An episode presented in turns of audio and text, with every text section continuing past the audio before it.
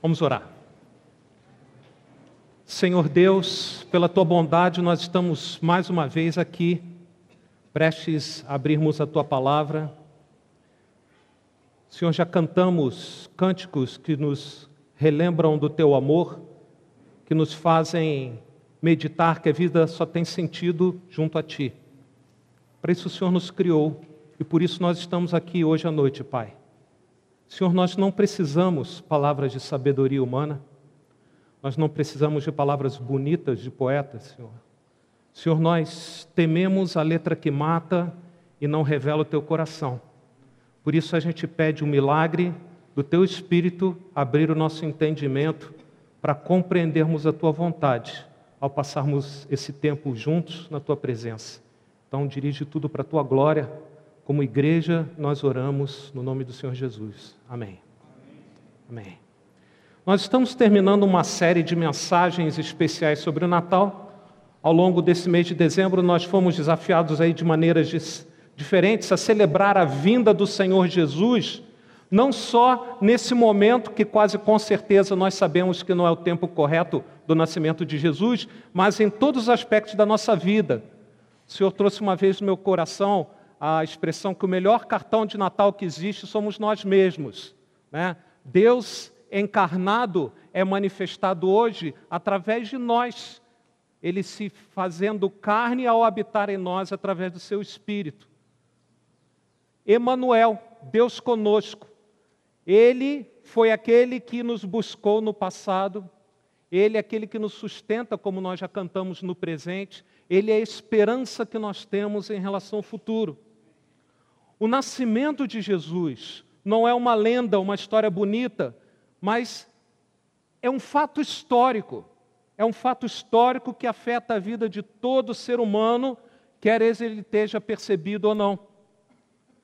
O Senhor age dentro do tempo. Ao contrário de nós, ele não é limitado, ele não é afetado, ele não é restrito pelo tempo. Deus sempre age no seu tempo. Ele nunca chega atrasado, ele nunca chega adiantado e por isso ele nunca perde oportunidades. Nós perdemos oportunidades, Deus nunca as perde. Ele é o Senhor do tempo. Todas as coisas que acontecem, todos os fatos, seja na minha vida, na sua vida, na vida das nações como o Brasil, Estados Unidos, Europa, no Oriente Médio, onde todas as coisas elas se harmonizam na agenda de Deus. É interessante isso. E isso fica muito claro no Natal. Não precisa abrir lá, não é o texto de hoje. Várias vezes ao longo do mês nós lemos Gálatas 4:4 que diz: "Quando chegou a plenitude do tempo, Deus enviou seu filho, nascido de mulher." A plenitude do tempo, o tempo cheio, apropriado, a hora H, o momento certo, é o momento de Deus. Deus enviou o seu filho. É interessante que, mesmo na vida das pessoas, acontece isso também. Em particular com Maria e José, né? Diz lá em Lucas capítulo 2: enquanto estavam lá, em Belém, chegou o tempo de nascer o bebê. Esse é o nosso Deus, Ele é o Senhor do tempo. Ele é o Senhor do tempo. O que o Senhor do tempo tem a ver com a minha vida e com a tua vida? Né? Esse, essa época é muito oportuna porque no fim do ano é uma época de contabilidade. Nós, de certa maneira, somos até induzidos né, a olharmos o que aconteceu nesse ano, pensarmos um pouco como nós investimos a nossa vida. Aliás, como está a sua vida? Né? Ela está fácil? Está difícil? Ela está complicada? ou ela está tranquila? É interessante que a gente pensa em como está a nossa vida pelas circunstâncias que a gente vive. Não é? Se as circunstâncias estão boas, nós pensamos que tudo está bem na nossa vida. Mas as circunstâncias mudam com o tempo, é interessante isso. Então, nossa vida de boa e má fica flutuando ao sabor das circunstâncias. Se nós tivermos tempo, quem sabe as circunstâncias podem mudar. É? É interessante que essa semana nós acompanhamos as circunstâncias do nosso irmão Claudinei. Ele está aqui? Né?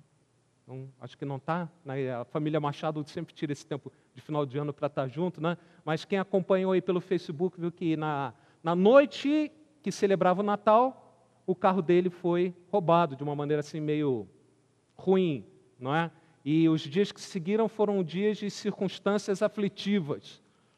Mas as circunstâncias que, quando eles foram para aquela ceia de Natal, eram boas, iam se reunir para o Natal, de repente se transformaram ruim, novamente se transformaram né, quando o carro dele foi achado. Certo, com alguns problemas, né, mas com certeza a gente vê bem claro que as circunstâncias mudam com o tempo. Se nós tivermos tempo, quem sabe nossas circunstâncias podem mudar. Tempo nessa vida talvez seja a matéria-prima, aquilo que a gente chama de insumo, né, mais precioso, mais escasso. A gente pensa que é dinheiro, né? mas fala que tempo é dinheiro. Né? Na verdade, o tempo é aquilo que é mais precioso escasso. Você não pode aumentar o seu tempo. É interessante que, conversando com a irmã Vilma essa semana, eu falei para ela que ela não podia diminuir o tempo dela, né? Quem está acompanhando as aflições dela, às vezes a gente tem vontade de encurtar o tempo de Deus, né? Mas nós também não podemos, nós não temos controle do tempo. Tempo é algo precioso.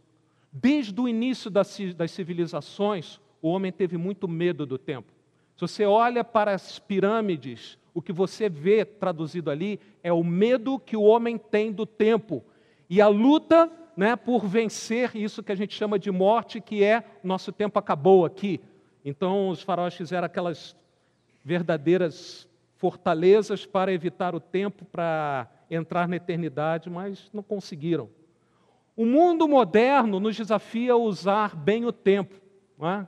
A gente ouve isso direto, mas é interessante que nós somos inundados, soterrados de tantas coisas por esse mundo moderno, né? Faça isso, vá aquilo, para você ser feliz, tem que ter isso, comprar aquilo, né?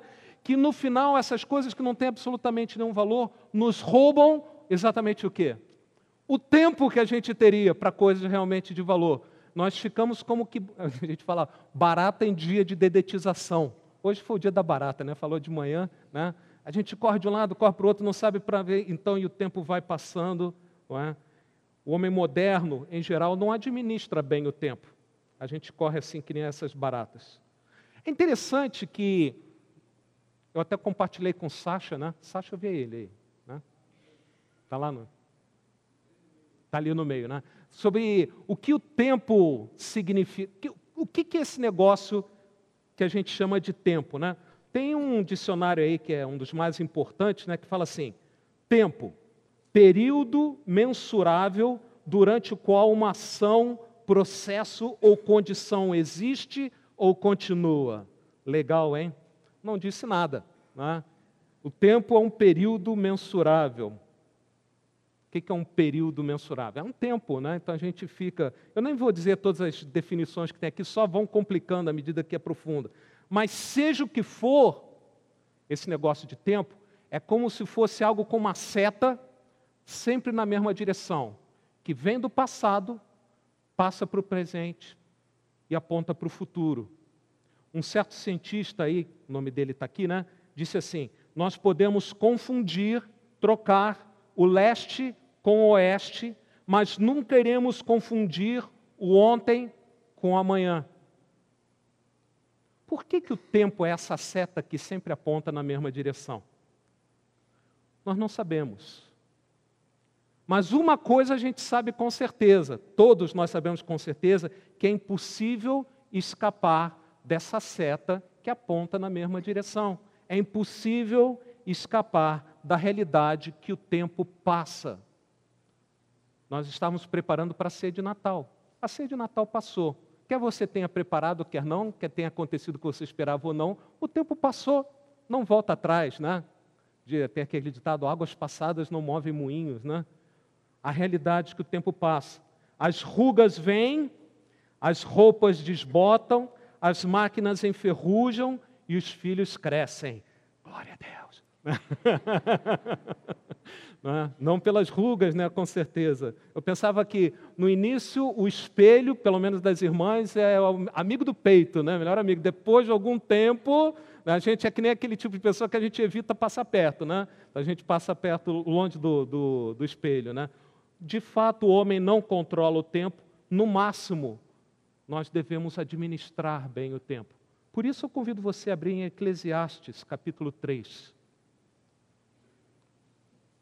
Deus tem me dado a bênção de meditar sobre essas coisas nos, nas últimas semanas, nos últimos meses. Eu gostaria de compartilhar com vocês aquilo que Ele falou ao meu coração. Eclesiastes capítulo 3, nós vamos ler do versículo de 1 a 14, esse é o texto de hoje. Mas antes vamos lembrar um pouco aquilo que eu acredito que a maioria, se não todos nós, sabemos. Né? Salomão foi rei de Israel, vamos arredondar aí, em torno do ano 1000 antes de Cristo, há uns 3 mil anos atrás, pelo menos. E só tarde na sua vida é que ele escreveu esse livro que nós damos o nome de Eclesiastes. Nesse livro ele tentou registrar tudo o que ele tinha descoberto ao longo da sua vida sobre o significado da vida, as coisas que são realmente importantes debaixo do sol. Né? Metade desse livro é dedicada a ele descrever a sua busca intensa, desconcertante. O livro de Eclesiastes é um livro que você tem que tomar cuidado com ele, porque dependendo de onde você abre, como você lê, se você não entende o contexto, você pode tirar conclusões completamente erradas. Porque ele descreve a busca angustiante dele pelo significado da vida, né, à luz disso que a gente tem falado do tempo, né, e ele não consegue encontrar, ele vai avançando. Então, na segunda metade do livro, ele descreve as suas conclusões, até chegar no último capítulo, onde ele dá a conclusão de tudo, ou seja, o moral da história, de toda aquela busca que ele tem. Nós vamos falar sobre isso, mas antes de chegar lá, nós vamos ler aqui o capítulo 3. Vamos ler os versículos de 1 a 8.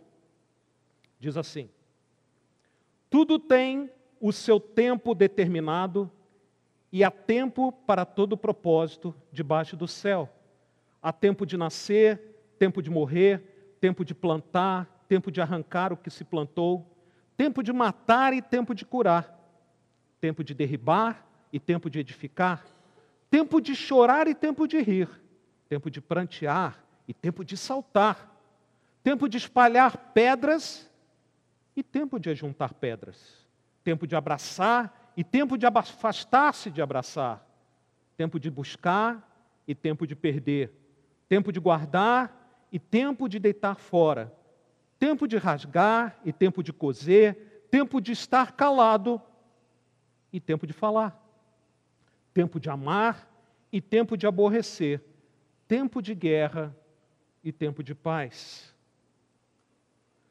Salomão aqui está no meio da sua procura pelo significado da vida e ele escreve esses, esses, essas frases aqui que nós chamamos de versículos, né? Começando com há um tempo certo para cada propósito debaixo do céu.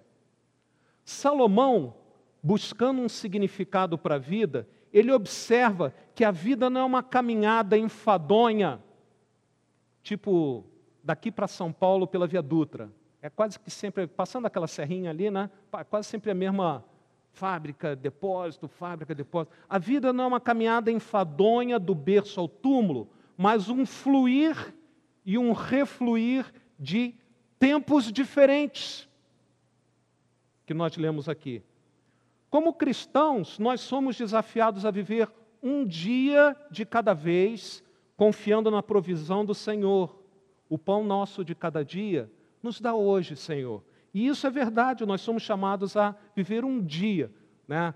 Várias vezes a gente fala que o que Deus nos dá é o presente, é o dia de hoje. Né? Mateus capítulo 6, não precisa abrir lá, né? Você vai poder ficar aqui em Eclesiastes o tempo todo, durante esse tempo que a gente vai passar juntos aqui. Em Mateus 6 diz assim: Busquem, pois, em primeiro lugar o reino de Deus e a sua justiça, e todas essas coisas lhe serão acrescentadas. Estava falando do vestuário, da comida, né? Portanto, não se preocupem com amanhã, pois o amanhã trará as suas próprias preocupações. Basta a cada dia o seu próprio mal. Nós somos chamados a viver cada dia, o dia que Deus nos dá. Né? Mas o que Salomão está falando aqui é uma outra coisa que também é verdade. Ou seja, não estão conflitando isso. Nós somos peregrinos e o peregrino não está no seu lar. Por isso não adianta cuidar muito bem de onde você está, que não é o seu lugar definitivo. Então você segue adiante. Então é cada dia. Mas o que Salomão está falando aqui é outra coisa que nós vamos tentar entender. As palavras que ele usa são muito interessantes. Né? Literalmente, ele fala assim: para todas as coisas há uma época, uma estação, e um tempo certo, um agora, um ponto certo para todo desejo debaixo do céu. E a partir daí, no texto que eu li, né, a palavra para tempo certo, agora, é utilizada. Nós não vamos explorar aqui muito o, a, a, letra, né, o texto, né, mas a mensagem é clara. Não é? A vida é marcada por estações, períodos mais longos, é?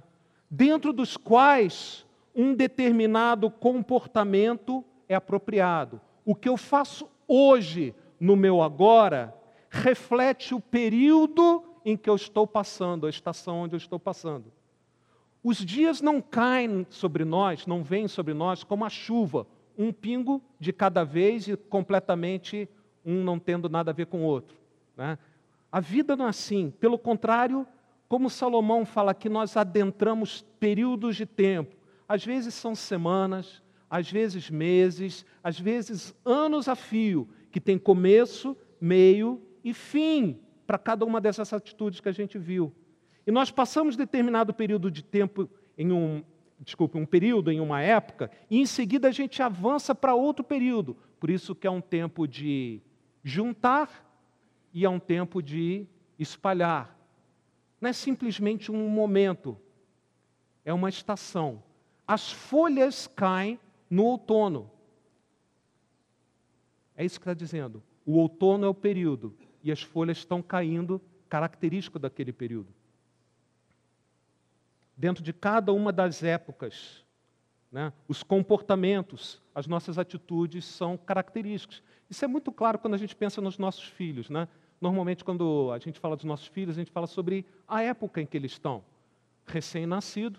Se perguntar para o Rafa como é que são os seus filhos, ou lá para o Leandro e para a Amanda, né? eles vão falar das características de um bebê recém-nascido.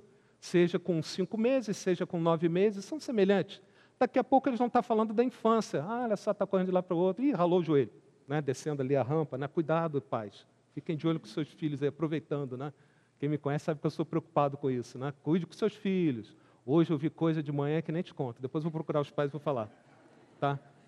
Eu fiquei com medo né, do que eu vi. Mas tudo bem. Então, quando é na infância, a gente tem aquelas características. Aí entra na adolescência, né? Que alguns acham que é aquele momento crítico. O pastor tem nos ensinado que a gente colhe, na verdade, o que plantou. Aí entra a época do vestibular, aí eles começam a ter a sua vida profissional. Então, são épocas da vida, entende isso? Onde dentro de cada uma dessas épocas há características peculiares. Através dessas 14 afirmações que Salomão fez aqui nesses oito versículos que nós lemos, né, cada uma com dois tempos característicos, ele mostra que há tempos bons e há tempos não tão bons. Há tempos bons e há tempos não tão bons. Do nosso ponto de vista, a vida é imprevisível, não é controlável. Os tempos bons virão e os tempos ruins, infelizmente, também virão. A gente tem um ditado que é para nos manter esperança que os melhores dias estão diante de nós. A gente fala, pelo menos lá no final, quando Jesus voltar, né? A gente não fala muito da, da sequência, né? Os piores dias também estão diante de nós tá? mas nós vamos atravessá-los com Jesus. E o importante é o último dia, né? para sempre com o Senhor. Mas estou saindo do tema aqui, vamos voltar aqui. Tá? Do nosso ponto de vista, nós não controlamos esses tempos. Às vezes as circunstâncias adversas definem o nosso tempo. O que é pior ainda, né? Às vezes os tempos difíceis parece que é, que são aquelas ondas que você vai na praia, né? E de vez em quando você vê uma depois da outra e você parece que vai afogar e fica naquilo e é muito difícil você enfrentar um período de tempo onde as circunstâncias não são favoráveis. A nossa vida, irmãos, não é a mesma sempre. É interessante que a gente idealiza um determinado tipo de vida. Eu não estou falando da vida eterna, não, estou falando da vida aqui. E a gente busca ela como se a gente fosse alcançar e chegar ali e permanecer ali para sempre. O que Salomão nos fala no meio da sua busca, debaixo da direção do Espírito de Deus registrado, é que há estações diferentes na nossa vida. Há momentos difíceis, há momentos de alegria. A nossa vida não é a mesma sempre. Você não precisa ser um filósofo, você não precisa ter ido para um seminário, nem ali na esquina, nem lá na outra América, para saber isso, né? Que tem tempos bons e tempos ruins, que isso é parte integral da vida, é um fato da vida. Todos nós aqui, se nós pudéssemos agora compartilhar, a gente poderia listar momentos que foram muito bons e momentos que foram muito difíceis, e talvez você esteja vivendo um desses extremos hoje, ou está um tempo intermediário, mediano aí. Mas sabem, apesar de todos perceberem que a vida varia dessa maneira, né, nem todos percebem que é uma providência soberana conduzindo todos esses tempos. É aí que a coisa começa a mudar de figura. Há uma providência soberana conduzindo todos esses tempos que Salomão falou aqui. As coisas não acontecem por acaso. A Bíblia mostra que desde o nascimento do homem, ou antes dele, desde a concepção, ou antes da concepção, desde a eternidade passada, até a sua morte e o pós-morte, Deus está cumprindo o seu plano na vida do homem, mesmo quando essa pessoa não entende o que está acontecendo. Os tempos diferentes não vêm ao acaso, irmãos. Cada um dos 28 tempos mencionados por Salomão têm o seu valor quando eles são olhados do ponto de vista de Deus, da eternidade, mesmo os mais difíceis. E é exatamente por isso que os versículos continuam. Versículo 9, Salomão diz assim: O que ganha o trabalhador com todo o seu esforço? Ele parece que muda radicalmente de assunto. Na verdade, ele já havia feito essa pergunta lá no capítulo 1, versículo 3. O que ganha o trabalhador com todo o seu esforço. Salomão, agora, depois de olhar ao redor e ver esses tempos diferentes que compõem a vida, ele vai nos convidar a ajustar os nossos óculos, que estão aqui, porque agora é só óculos para longe, né? ajustar os nossos óculos e compreender onde está Deus em todo esse processo ele traz Deus para o assunto e dá uma perspectiva completamente nova para a vida, o desenrolar da nossa vida aqui debaixo do sol. Só há sentido nessa vida quando nós olhamos para Deus. E ele vai fazer, responder a pergunta do versículo 9, nos versículos até 14, com três afirmações que apontam para o fato que todos esses períodos de rir, de chorar, de juntar, de espalhar, de guerra, de paz, não é? Todos os nossos tempos têm tudo a ver com Deus. No versículo 10 ele diz assim: Tenho visto o fardo que Deus impôs aos filhos do homem. É interessante para com eles afligir. Tenho visto o fardo que Deus impôs aos homens. Apesar de às vezes parecer estranho, a vida é um presente de Deus, ainda que seja para nos moldar através das dificuldades dos tempos difíceis. Deus impõe mesmo os fardos. Ô Senhor, covardia, né? Impõe menos fardo aí um pouco, mas mesmo o fardo vem de Deus. Versículo 11. Tudo fez Deus formoso no seu devido tempo. Também pôs a eternidade no coração do homem, sem que este possa descobrir as obras que Deus fez desde o princípio até o fim. Todo esse fardo vem de Deus. E Deus fez tudo formoso no seu devido tempo. Isso vale para a criação, lá em Gênesis capítulo 1.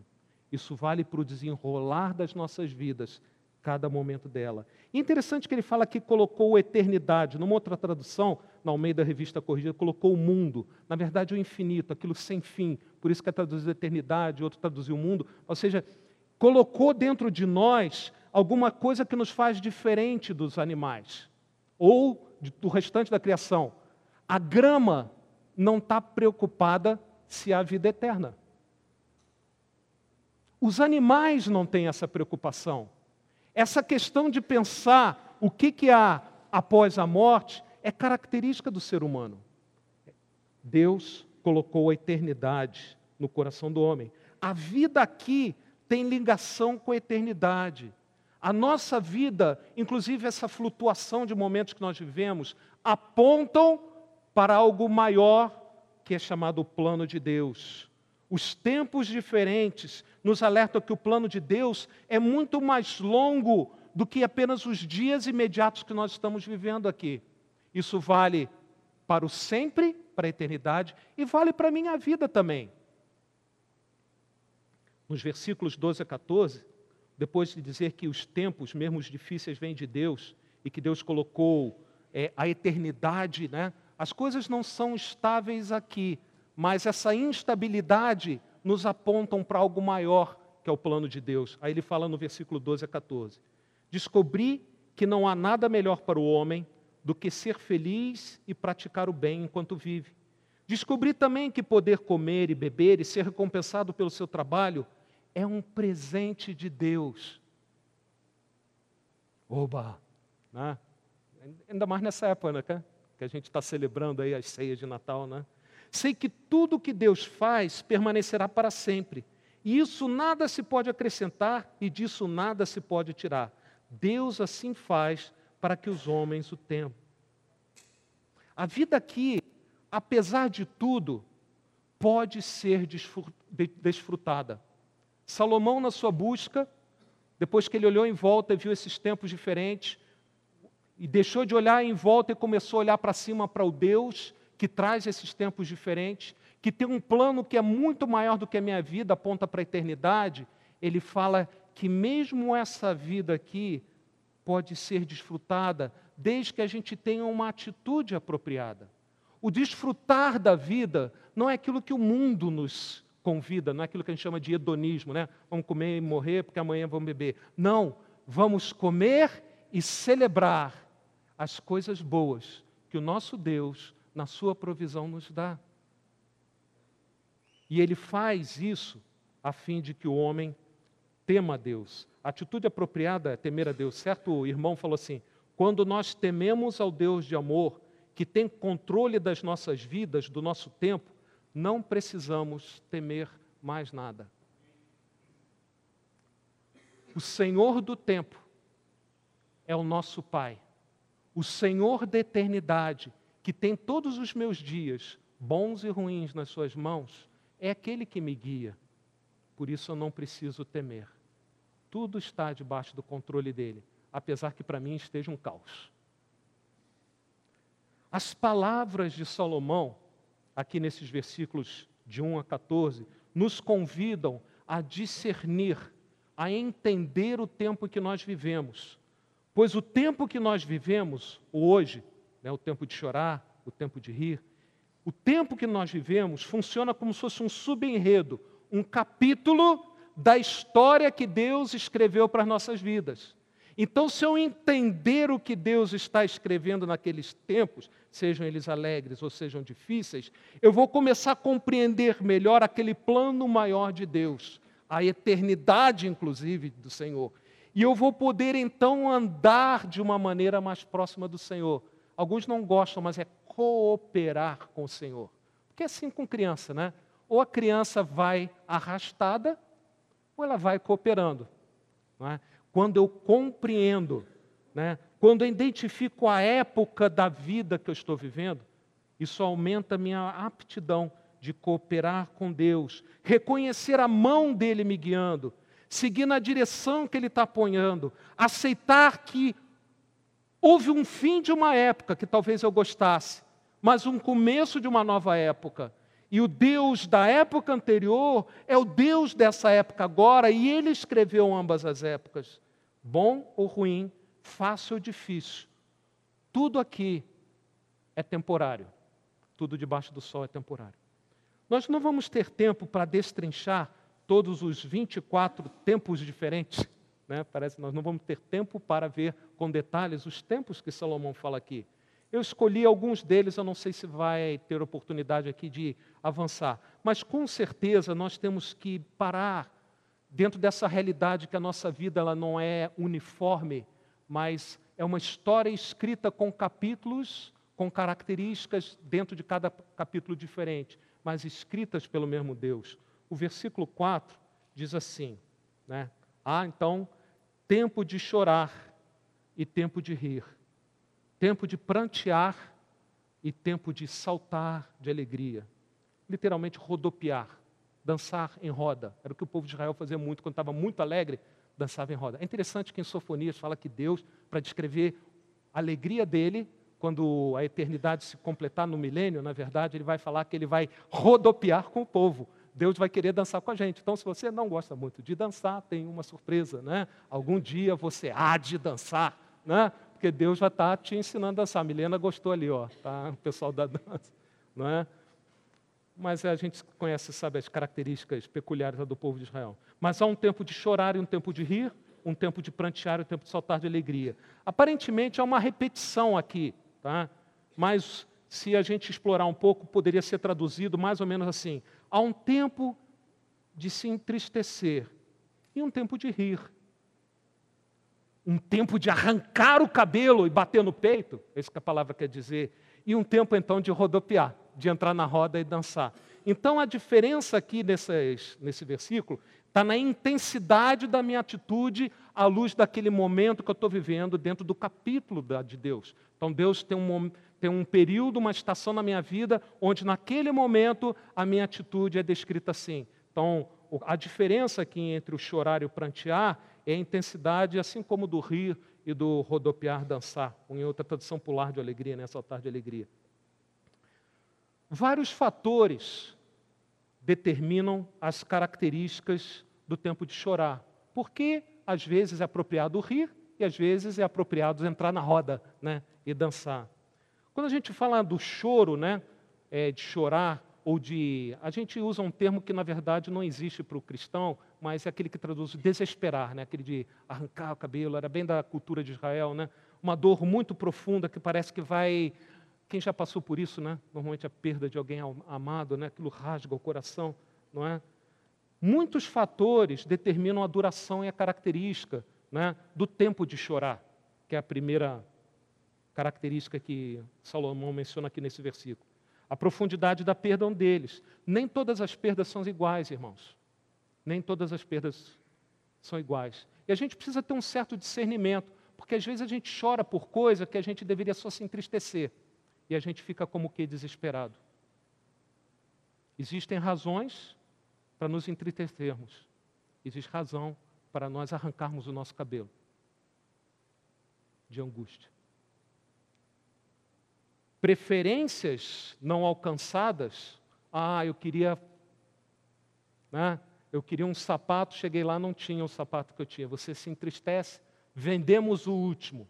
Para quem calça 45 que nem eu, isso é muito comum.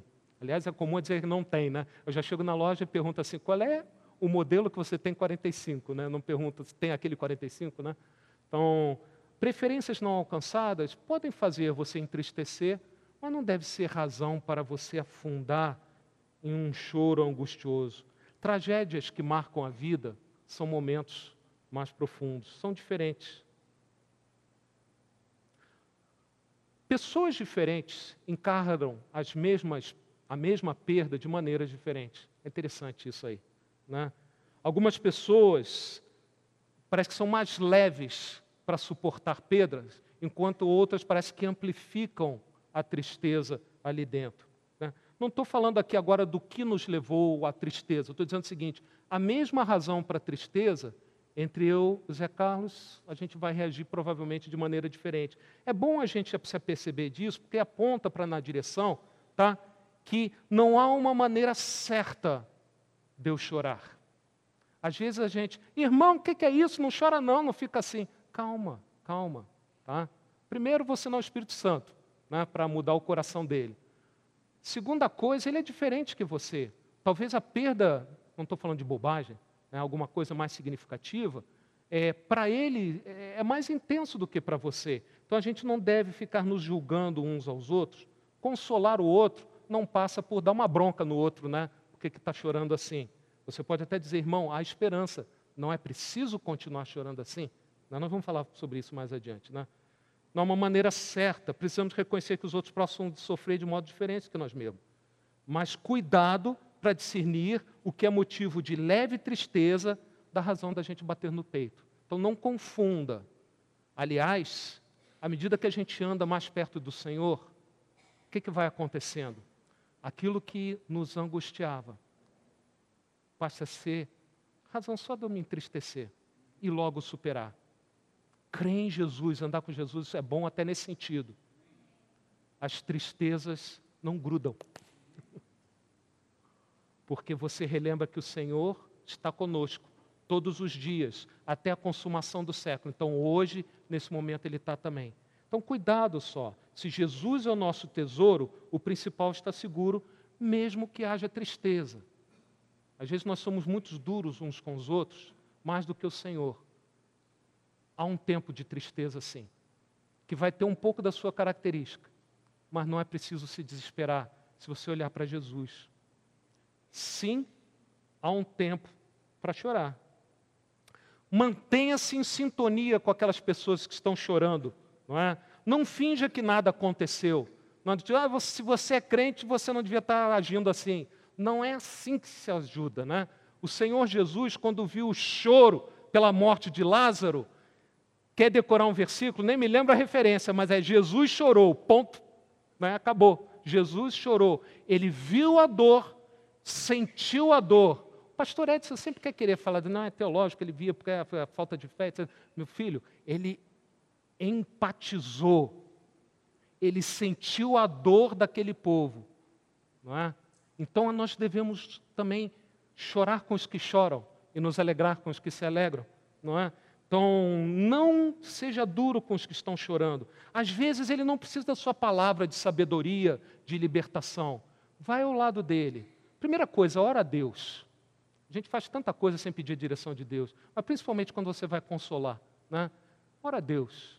Recentemente eu tive que ir, da hora para outra, e falar com um colega de tudo, crente também, que o filho tinha se suicidado. Eu cheguei para o senhor, senhor, o que, que eu vou falar? Falou, não fala nada, vai lá. Eu até falei depois alguma coisa, né? Mas às vezes basta a sua presença ali, tá? Porque no tempo de chorar, nós precisamos de ajuda. Então, se você hoje está atravessando um momento de tristeza, onde você está chorando, primeira coisa que eu te lembro, né? Sim, a tristeza é real, mas sim o consolo é real do Senhor Jesus. Eu estou aqui. Você não está sozinho. O Senhor te diz isso. E eu também estou te dizendo na minha fraqueza e na minha imperfeição, que eu estou aqui para que você precisar de mim. Você se disponibiliza para a pessoa que está sofrendo. Permita-se sentir a perda, para que quando, no tempo de Deus, Ele lhe consolar, você possa superar a época de pranto. Agora é de você para você mesmo. Às vezes a gente quer ser super-herói. Né? A gente quer não. Quem é homem não chora, estou frito, né? Mas eu sempre falo, com quatro filhos e quatro netos, não tenho mais dúvidas quanto às minha, as minhas inclinações. Não é? é... Chorar faz parte da nossa humanidade. Chorar pelos outros e chorar por mim mesmo também e pelas situações que eu passo. Lembre-se que, mesmo que a sua perda seja permanente, como é o caso da morte de um parente, de um cônjuge, né? O tempo de prantear não é, porque todos esses tempos há um tempo de chorar, mas há um tempo de rir, há um tempo de prantear e há um tempo de dançar. Então, aquele tempo, aos poucos, pela graça de Deus, vai passar, alegria e paz vai voltar, se você é filho de Deus, né? e você vai poder experimentar consolo, restauração, alegria novamente. Então, se você está passando um tempo de prantear, não se isole, esteja no meio da, dos irmãos. Eu ia falar de, de lugares que as pessoas possam te ajudar. Nós temos a tendência de nos isolarmos. Animal ferido se isola, né? O ser humano ferido muitas vezes se isola também para curtir sua perda, né? Irmãos, Deus colocou a igreja, uns usam o termo como comunidade terapêutica, esse é o termo médico, né? Sabe o que é? Os irmãos lá do outro lado, né? Eles usam, é a comunidade de cura, né? Deus cura nossos corações no relacionamento que nós temos uns com os outros, porque o Espírito que habita dentro de mim me move e me impele, e eu, debaixo da direção dele, posso ser um instrumento usado por Deus para a restauração daquela outra pessoa. Então não se isole, não, não isole quem está é, sofrendo. Aí eu listei, né? Provérbios 17, 17, o amigo ama em todos os momentos, é um irmão na adversidade. Em outras traduções, né? no momento mais difícil, o irmão é feito. Né? Nós somos irmãos. Então nós estamos aqui para os piores momentos uns dos outros. E é o que nós temos é Deus e os irmãos. Mas ainda bem, estou me confundindo todo aqui, mas ainda bem que há um tempo de rir, há um tempo de saltar de alegria. Então, no devido tempo, o período de luto ficará para trás, novos tempos o esperam, inclusive esse tempo para dançar. E não é só lá na, no milênio escatológico, né? mas já pode, já em algum momento na nossa vida, pode se tornar um momento de dançar. O tão esperado bebê, a primeira casa, um novo emprego, a vitória do seu time pode ser um motivo de alegria. Há grandes alegrias na vida e há pequenas alegrias na sua vida. É? Coisas grandes, coisas pequenas, sorrisos e festas. A Bíblia está repleta de tempos de dança, tempo de celebração. Aliás, Deus deu instrução deu ordem detalhada de que o povo deveria cumprir determinadas festividades, celebrações que ordenava que fossem realizadas. Quer se sentisse legal, quer não. Tinha os festivais, né, o Festival da Gratidão nosso aqui, né, tem o seu paralelo nas festas de Israel. Então, eu, eu, li isso aqui em determinado lugar, eu, me, eu fiquei até comovido. Deus é por natureza alegre e dado a celebrações. Deus é por natureza alegre e dado às celebrações. Deixa eu repetir. Deus é por natureza alegre e dado às celebrações. Não acredito, meu filho, ai, ai, ai. O fruto do Espírito é amor, sem amor nada é. Qual é o segundo? Alegria. Então, se Deus está na vida de uma pessoa, isso não é aquela alegria alcacélcia, sabe, que você coloca no copo efervescente. Não, é uma alegria que vem do Senhor, em determinado momento da vida, o pranto vai passar e você vai poder externar essa alegria, que ela nunca deixou de estar lá dentro do seu coração. A sua espera, a alegria do Senhor. Né? Gálatas 5,22, a segunda manifestação do fruto do Espírito é alegria. A segunda manifestação de Deus na nossa vida é alegria. Interessante. Né? Ele nos dá total permissão para tempos de dança, viu, Sasha? Cheios de júbilo. Mensagem subliminar aqui. Ele planejou isso. Ele planejou isso. Né? Tempos de dança. Ao longo da vida, tempos assim virão.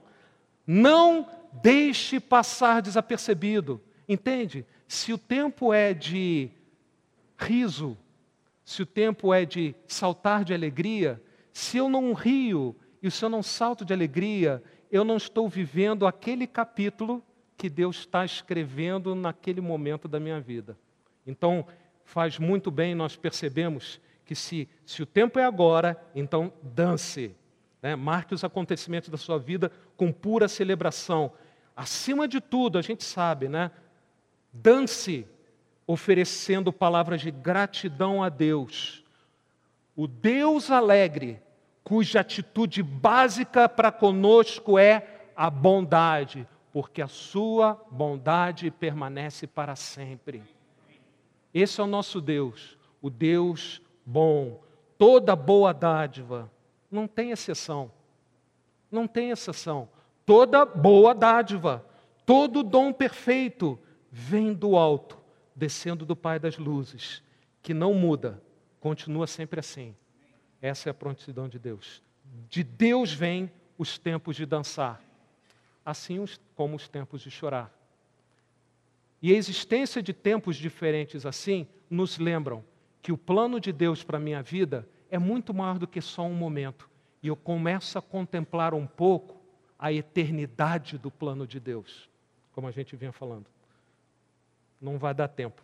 Eu, eu, eu tinha separado ainda a tempo de guardar e tempo de deitar fora. Está escrito aí, depois você pode meditar. Eu estimulo você a meditar, não é? nesses tempos de Salomão, dentro desse contexto. Né? Há uma ocasião oportuna para cada uma dessas atitudes. Né? Tempo de guardar e tempo de deitar fora, no versículo 6. A gente precisa ter sabedoria para viver, né? É, sabendo quando é tempo de guardar e quando é tempo de jogar fora. Isso não se aplica só às coisas, né? Eu tenho uma verdadeira tralha. Em cada casa que eu tenho, passei, né? Tem lá no sótão, né? O, o no forro, né? Na laje, lá em cima, a gente vai deixando coisa, né? Até o dia que a gente vai e alguém tem que dar um destino. Né? Parte do qual queimar, não tem nada a ver com a queima escatológica, lá né? é uma queima aqui dos parentes, né, das coisas que a gente guardou e não, e não serve para nada. Não é? É, a gente precisa saber quando é tempo de guardar e tempo de deitar fora as coisas. Compromissos, você poderia aplicar isso aqui também. Relacionamentos que não são é, edificantes, você precisa saber quando é o tempo de deitar fora. Com certeza, os recursos financeiros. A gente não fala isso muito, mas é, eu preciso saber quando, eu preciso saber guardar dinheiro. Sabe por quê? Não só porque os tempos maus virão, né? mas porque eu, se o dinheiro é de Deus e eu uso bem, ele pode ser que ele esteja juntando para alguma coisa maior ali na frente. Então, o fato de eu guardar dinheiro não, não tem a ver como cristão, né, não tem a ver com minha segurança aqui, porque isso foi o erro do fazendeiro. Tem a ver que o dinheiro pertence a Deus e ele pode dar um destino para aquele que eu, no momento, ainda não sei. Então a gente não é só sair. Alguns irmãos, inclusive no começo da história cristã, erraram assim, é pensando que não era tempo de, há tempo de guardar e há tempo de deitar fora. O outro que é mais contundente ainda no versículo 7, há tempo de estar calado e tempo de falar. Né? A gente conhece os irmãos né, que falam um pouco mais do que devia, né? Quem não falou alguma coisa se arrependeu. Provérbios 10, 19, no muito falar não falta tropeço ou transgressão. Ou seja, quem fala muito acaba falando besteira. Esse que o provérbio está dizendo. Né? Mas aqui o tempo de ficar calado o tempo de falar não tem só a ver com um instante onde eu preciso calar a boca. Tá? A nossa vida, às vezes, está com tanto ruído, tanta, tanta voz, que eu preciso calar para ouvir Deus. Uma coisa que a gente perdeu, o homem moderno, é uma das disciplinas espirituais, tem um termo, tem uma palavra estranha, solitude. Não é que você curte ficar sozinho, é você faz todo mais se acalmar e foca em Deus, para ouvir Deus. É interessante que eu tinha escrito aqui, não dá tempo para ler, mas estou falando do mesmo jeito, né? que talvez seja hora da gente pensar em parar é fazer um jejum de WhatsApp. Eu falei isso na semana, eu escrevi aquilo na semana anterior, onde aconteceu aquilo. Eu falei, opa. E foi difícil, né? Fazer um dia, o pessoal saiu correndo para o Telegram, é, coisa aí, até coisa que não, não era correta, né? Maneira de burlar o que a lei mandava a gente fazer, né? Se você fez, né? você trata com Deus, não precisa falar comigo, tá? Mas é interessante que é, há um momento que você deve calar para ouvir Deus. Eu espero que você aqui esteja calado ouvindo Deus. Eu espero que eu tenha a capacidade de calar para ouvir Deus. Então medite nesse tempo, nós não temos tempo. Eu queria agora dar um passo para trás, depois que Salomão olhou em volta, viu esses tempos. Vamos tirar algumas é, lições bem práticas gerais. Tá? É, vou, eu gostaria que vocês saíssem aqui assim, com coisas bem feijão com arroz para você colocar em ação. Tá? Então, vamos ver algumas lições de Eclesiastes capítulo 3. A primeira lição que eu gostaria de deixar com você aqui, depois que a gente meditou um pouco no texto, né? Identifique o seu tempo atual. Olhe além das circunstâncias para o período que você está vivendo, segundo o ponto de vista de Deus, aquele que traz fardos, aquele que colocou a eternidade no nosso coração e aquele que nos dá presentes, inclusive para nos desfrutarmos aqui, lembra que Salomão escreveu? Esse é o nosso Deus. Olhe para as circunstâncias do ponto de vista de Deus. Tudo fez Deus formoso no seu devido tempo. Você não está passando pelo que você está passando ao acaso, irmãos. A mão de Deus está aí.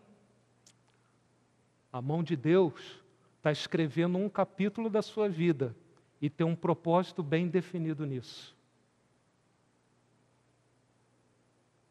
O que Deus quer lhe ensinar durante esse tempo singular que nunca vai se repetir da forma como você está passando agora? Há uma razão para todo o tempo na nossa vida, seja ele bom, seja ele ruim, seja ele fácil, seja ele desafiador, recompensador ou estressante. Identifique o seu tempo atual. Se você é um discípulo de Jesus Cristo, Deus está trabalhando sem parar na sua vida. Romanos 8, 28 e 29 nos dá o que Ele está fazendo na sua vida, fazendo todas as coisas cooperarem para nosso bem, nesse processo de transformação que Ele está executando em nós, de nos tornarmos a imagem do Senhor Jesus, do Seu Filho. Né? Então Deus está moldando a cada um de nós. Cada capítulo dessa. Às vezes a gente enche linguiça, né? Às vezes até na pregação a gente enche um pouco de linguiça. cada, cada vez eu tenho menos tempo, está cada vez mais difícil colocar coisas espuras, né? Mas Deus não é assim. Todas as coisas cooperam, trabalham juntas para o bem daqueles que amam a Deus, mesmo aquelas que são fardos, que poderiam fazer a gente reclamar. Deus tem boas lições mesmo na época de dor. Não desperdice as oportunidades. A pior coisa que você podia fazer no momento de dor, é desperdiçar o benefício que Deus tem reservado, mesmo dentro daquele período de dor. Tá? Aprenda tudo o que puder durante seu tempo atual. Por isso, segunda lição prática, não só procure entender o momento que você está passando, mas mergulhe por inteiro no seu tempo atual. Reconheça o tempo que você está vivendo, porque isso ajuda a simplificar a sua vida, dando um alvo claro onde você vai concentrar suas energias, vai buscar a direção de Deus. Uma vez que você compreende o tempo que está vivendo, mergulhe por inteiro nele, vá até fundo, confiando na direção do Senhor. Ele é o, o Deus que em Provérbios Salomão fala: confia no Senhor de todo o teu coração, não te estribes no teu próprio entendimento, reconhece em todos os teus caminhos, Ele endireitará as tuas veredas. Isso significa mergulhar de cabeça no tempo de Deus. Reconhecer Deus, porque Ele está aqui, em cada capítulo, em cada capítulo. Se eu não estou entendendo, é um motivo de oração. Senhor, me ajuda a entender. Né? Reconhece que Ele está aqui hoje, no momento que você está vivendo. Ele vai endireitar as tuas veredas e você vai continuar andando. Nossa capacidade de fazer isso, de mergulhar por inteiro, entregar ao Senhor todos os nossos caminhos, está ligado ao quanto nós confiamos em Deus, não é, Gustavo? A gente só. Rapaz, um dos maiores dramas, Gustavo, vou falar isso para você, que eu acho que a sua mãe passou por isso, né? Quando nossos filhos tiram a carta de motorista, e é a primeira vez que você entrega a chave na mão deles. A gente não confia neles. não é? A gente só entrega as chaves para quem a gente confia, quando mais é da nossa própria vida. Então, essa capacidade de nós confiarmos em Deus está ligada né, ao quanto a gente é, conhece Deus. Deus é aquele Deus que a gente falou, um Deus alegre, um Deus bom, cuja bondade é eterna. O caráter de Deus, as obras de Deus, apontam na direção que ele é totalmente confiável. Você pode mergulhar de cabeça que a piscina não está vazia. A água mais do que suficiente para você desfrutar ao confiar no Senhor Deus. Por isso a gente pode seguir o conselho do salmista: entrega o teu caminho ao Senhor, confia nele, o mais ele fará. Então, identifique o tempo que você está passando, mergulhe de cabeça nesse tempo, porque é o Deus totalmente confiável que o está escrevendo. E três, reconheça quando um tempo está acabando. Salomão lista os tempos aos pares: chorar, dançar, calar, falar. E por trás desses contrastes que ele lista, há uma verdade simples, não é complicada. Os tempos acabam e novos tempos começam, com características diferentes. Então você pode simplificar muito a sua vida se você reconhecer que aquele tempo que você vinha vivendo acabou ou está acabando. Deus começa a escrever alguma coisa nova na sua vida. O tempo atual se aproxima do fim e é a hora de seguir adiante. Mas tem um, um problema com a maioria de nós, porque mudar não é fácil, mudar é difícil. Nós nos acomodamos até quando a situação não está boa, muitas vezes.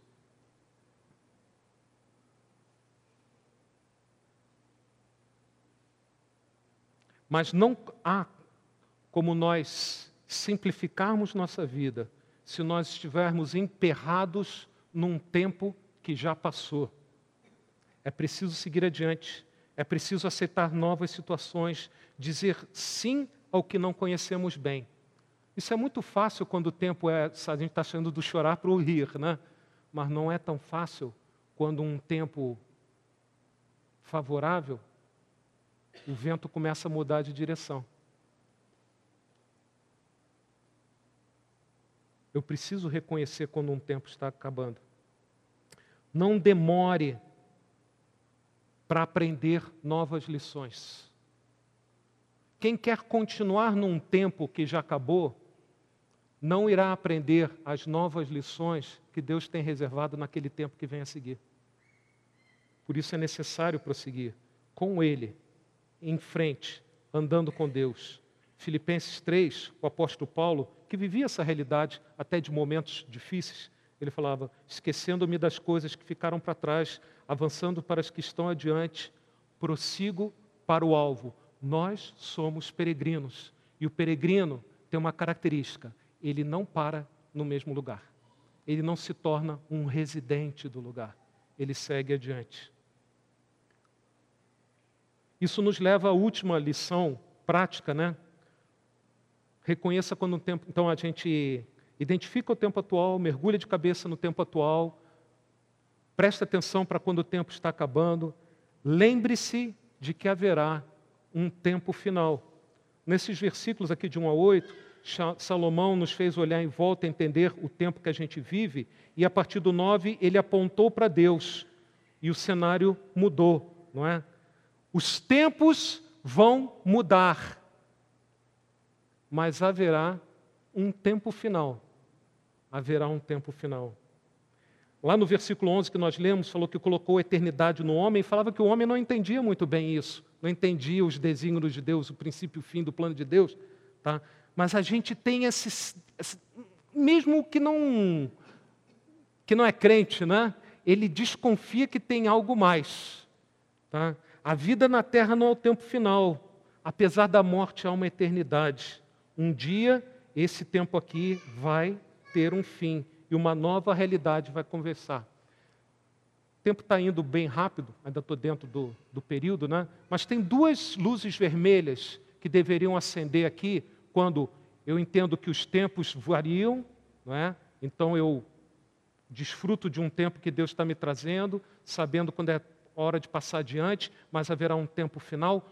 Duas luzes deveriam acender. Primeiro é, use bem a vida, desfrute bem a vida, porque a vida aqui é limitada. Por isso que ele falou lá atrás, não é?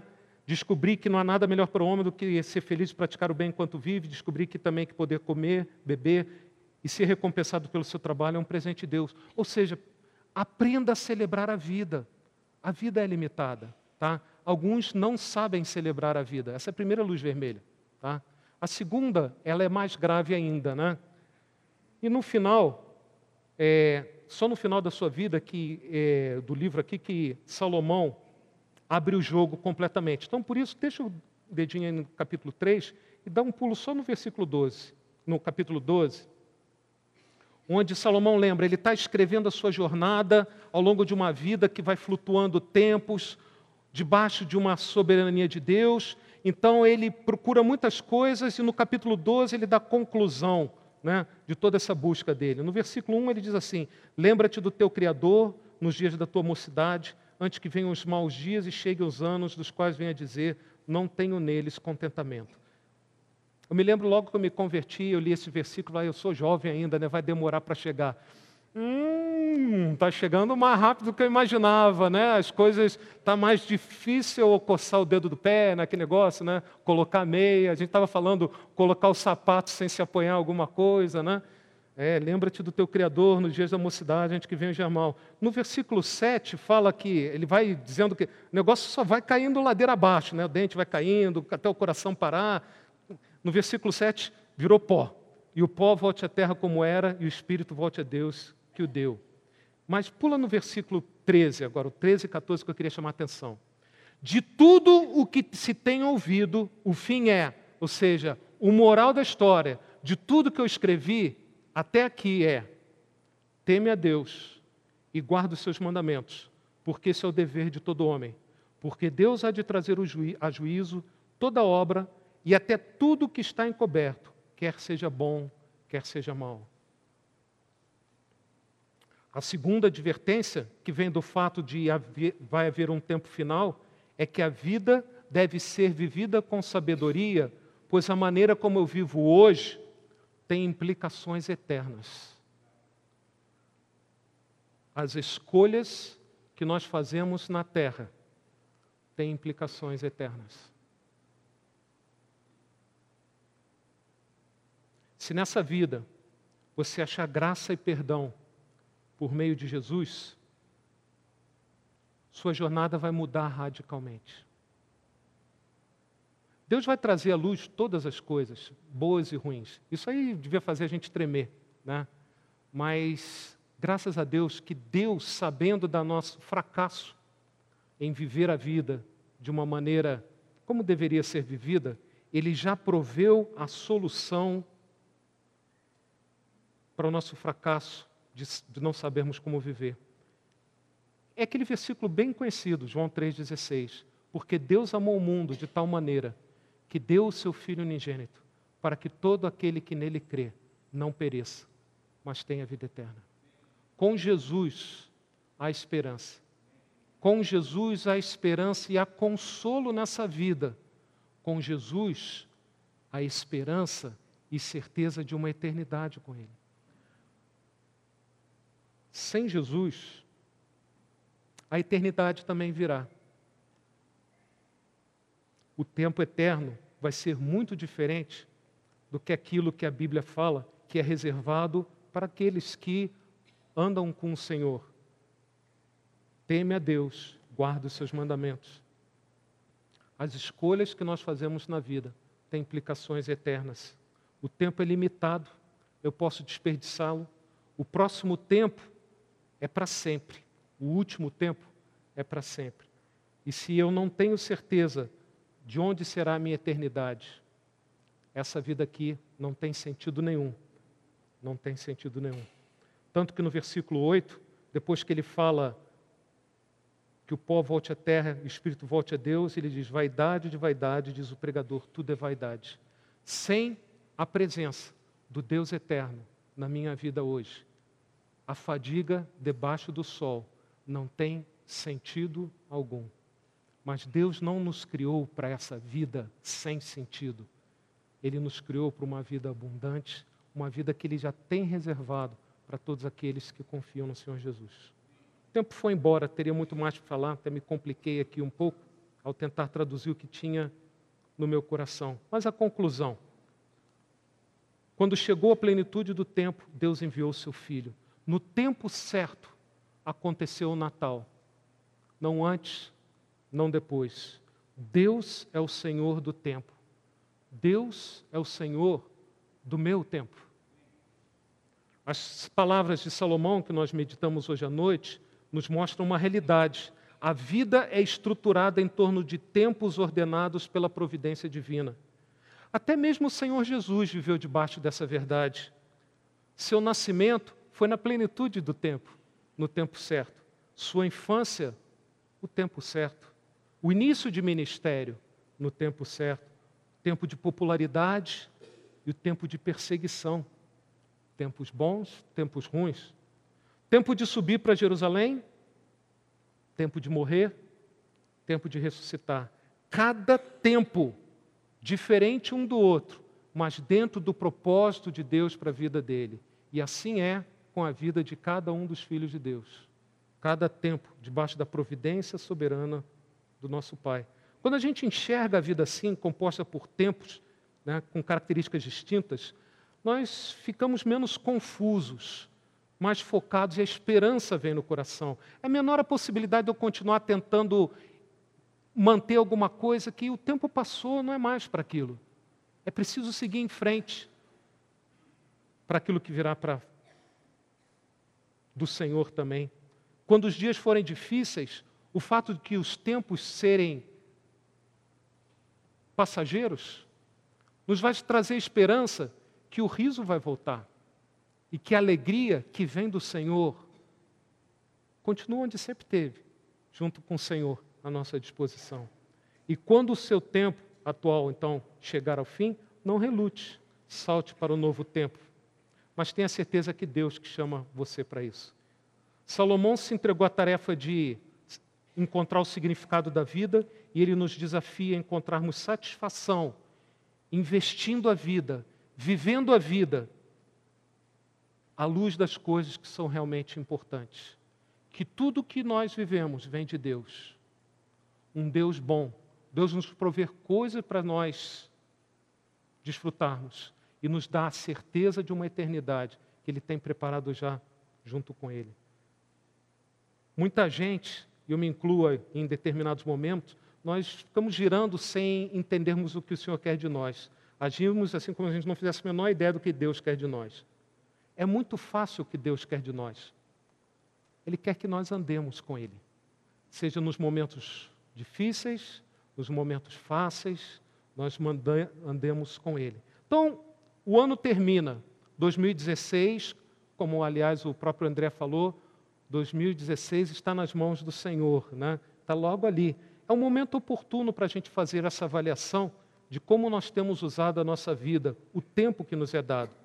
Não com o objetivo de a gente fazer votos a respeito de preferências e de coisas que não tão, que são triviais, não têm um sentido mais importante, mas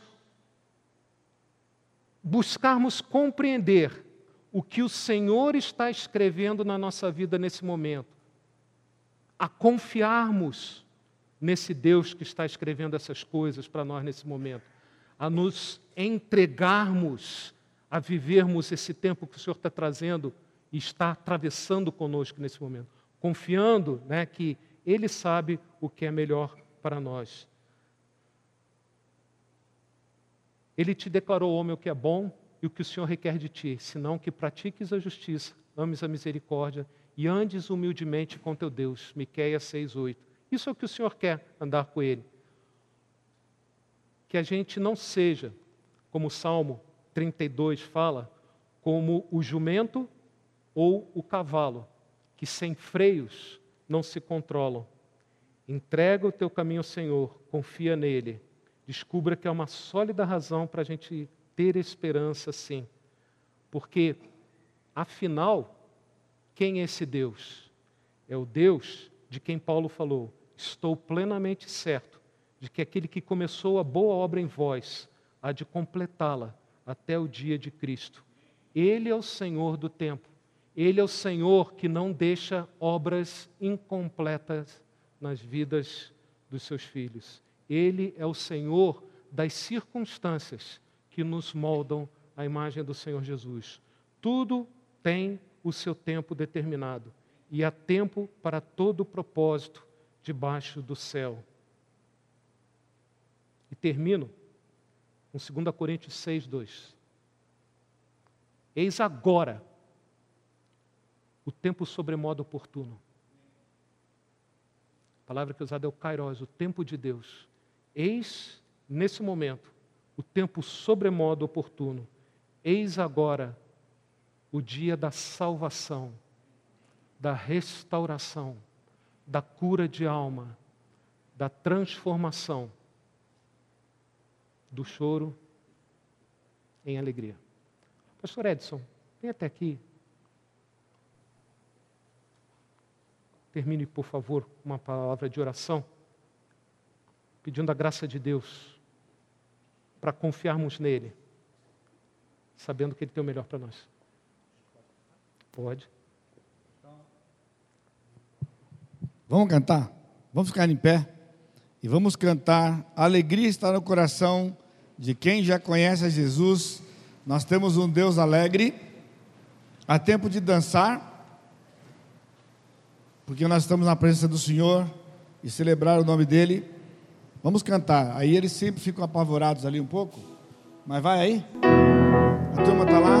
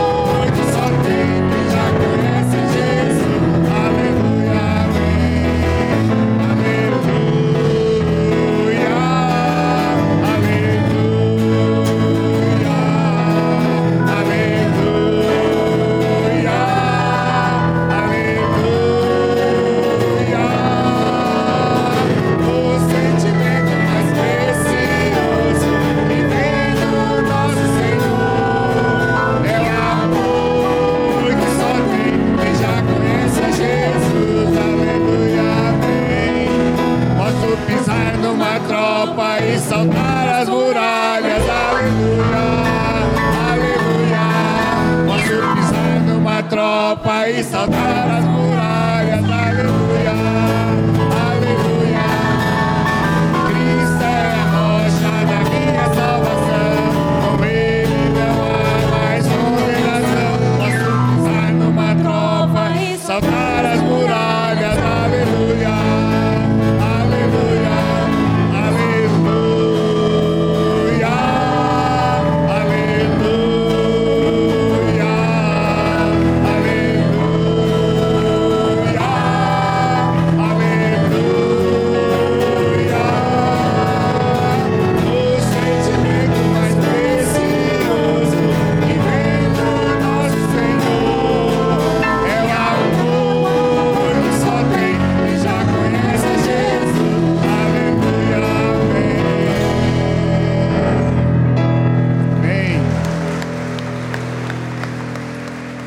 Pastor João Pedro deu a honra para mim, eu vou chamar o Marcelo aqui na frente, por favor. Marcelo. Marcelo está conosco com a sua família. A cada dois anos ele vem aqui e ele passa um tempo conosco. Essa é uma oportunidade para você agendar, não sei como, o tempo com ele aqui. Você chegou aqui dia 25 de madrugada. E você vai embora? Dia 2 de fevereiro. 2 de fevereiro. Então nós temos o resto de dezembro e temos ainda o mês de janeiro para ter, temos um tempo com esses irmãos aqui. A esposa dele está ali, suas filhas estão ali. Tem muita gente nova aqui que vocês não conhecem, entendeu? E, então vai ser uma oportunidade. Marcelo vai ter a oportunidade de testemunhar para nós daquilo que Deus está fazendo no seu coração e na sua vida, na sua família, também lá no Uruguai, as oportunidades que Deus tem aberto ali. Tá bem? Então, curva sua cabeça. E nós vamos orar ao nosso Deus nesse instante. Vou pedir para o nosso irmão dirigir-nos nessa oração, agradecendo ao Senhor e agradecendo pela vida do pastor João Pedro, por esse desafio que ele trouxe para a gente, tão profundo e tão precioso para nós, que nos faz sair daqui hoje à noite, meditando nessas palavras, porque é o tempo de Deus, o tempo que você está passando, ele vai mudar. Saiba que tempo que é, mas nunca se esqueça, há um tempo final. E nós temos Jesus. Mas você pode estar aqui hoje à noite sem a esperança de Jesus. Você não precisa sair daqui assim hoje. Ele terminou com 1 Coríntios 6,2, né? Hoje é o dia de salvação. E que haja salvação nessa casa. Curva a sua cabeça. Deus amado, obrigado por esse tempo. Tempo que o Senhor preparou para nós nos reunirmos aqui como tua igreja e adorarmos o teu santo nome. Tempo de deixarmos aqui a expressão da nossa alegria e aquela conversa, às vezes silenciosa, aí nessa cadeira, conversando contigo sobre a nossa dor. Tempos especiais de restauração, tempos especiais em que o Senhor nos faz viver aqui como igreja hoje. Um tempo diferente, olhando para trás, imaginando o que o Senhor tem para a gente por diante. A gente tem muito que te agradecer por esse tempo. Vemos as coisas de maneira tão diferente, Senhor. Obrigado por essa palavra, que elucida, ah, limpa a nossa mente para as coisas que são profundas e eternas. E isso foi muito bom. Muito obrigado, Senhor, pela tua palavra. Muito obrigado pela igreja que o Senhor constituiu aqui, pelos pastores que ministram e pelas bênçãos que têm alcançado pessoas já tão distantes, porque o Senhor tem feito uma obra maravilhosa.